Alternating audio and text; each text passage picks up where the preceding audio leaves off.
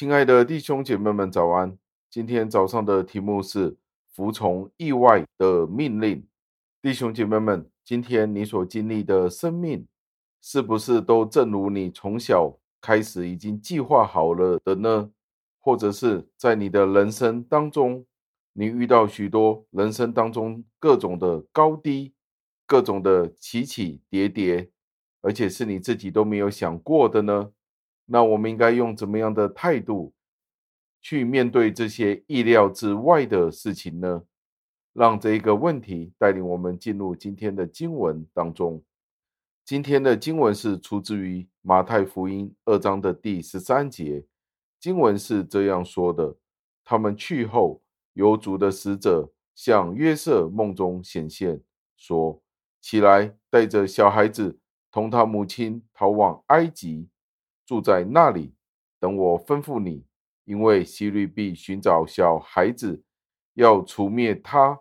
感谢上帝的话语，上帝使用超过一种的办法来保护他的子民们。他用他那神奇的方法去保护他的子民们。在这个例子当中，就是让他的儿子借着约瑟与玛利亚的缘故，可以逃离到埃及。这样子就教导了我们。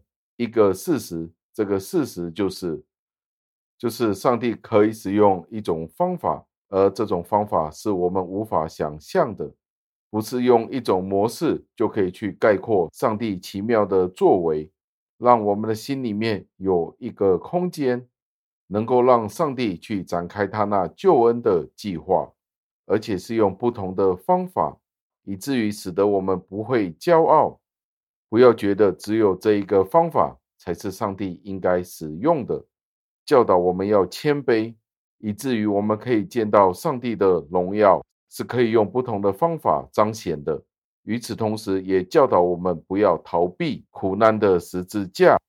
在这一个例子当中，我们可以见到，连耶稣基督，上帝的独生子，都需要被锻炼，从他还小的时候，一开始出生的时候。他已经要背这个十字架了。表面上来看，逃往埃及这件事就好像是十字架一样，对世人来说是一件愚昧的事情。耶稣基督是犹太人的救赎者、救赎主，至少在当时候看来，那些人觉得他是救赎者，他是救赎主。之后他在埃及这个地方成长，但是你与我都知道。埃及是一个怎么样的地方？埃及就是一个曾经对上帝的国、上帝的家，一个毁灭性的地方。谁能够想象得到，上帝会使用埃及这个地方去培育、培养耶稣基督，他的独生子，以至于他曾经有一段时间在这个要毁灭上帝的国的国家里去成长呢？这不是更加应该让我们将荣耀？将我们的赞叹去归给上帝吗？约瑟在这里听从了天使的命令，这是另外一件让我们惊讶的事。他完全没有延迟，见到他完全没有想要妥协，他漏夜就离开了。对人来说，我们可以说约瑟这样子的做，是不是好像没有信心的呢？夜晚的时候就离开了，急忙的离开。那我们如何能够确认约瑟是不是没有信心的呢？或者我们可以说，约瑟其实是有信心的，只不过他是按着上帝的心意，当他受到上帝的命令的时候，他就及时离开了。而这也是人之常情，因为在半夜收到天使的讯息的时候，他担心这个危险随时来到，所以他半夜离开。这都是可以成为一种理据。同样来说，我们的恐惧是要被上帝的命令所约束。如果上帝的命令与上帝的圣言是符合的时候，这就不是违抗信心的一个吩咐了。这是什么意思呢？我们可以说，约瑟，你是不是没有信心呢？漏夜走了，你应该隔天才走。虽然天使是在夜晚告诉你的。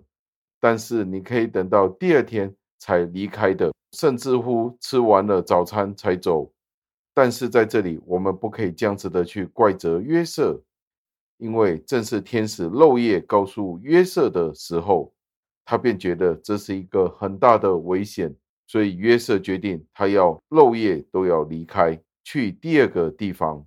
最后，让我们默想，上帝的方法并不是我们的方法，他的救赎与他的护理是保障我们一生之久的。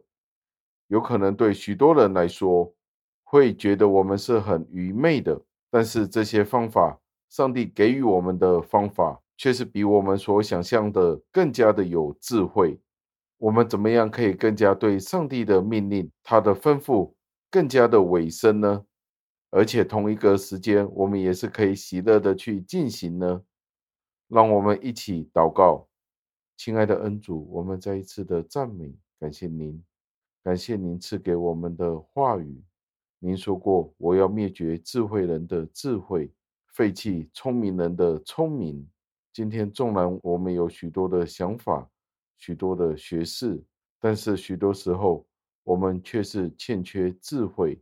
主啊，求您教导我们有智慧，使我们知道从您而来的话语，我们应该怎么样的去履行，怎么样的走上去。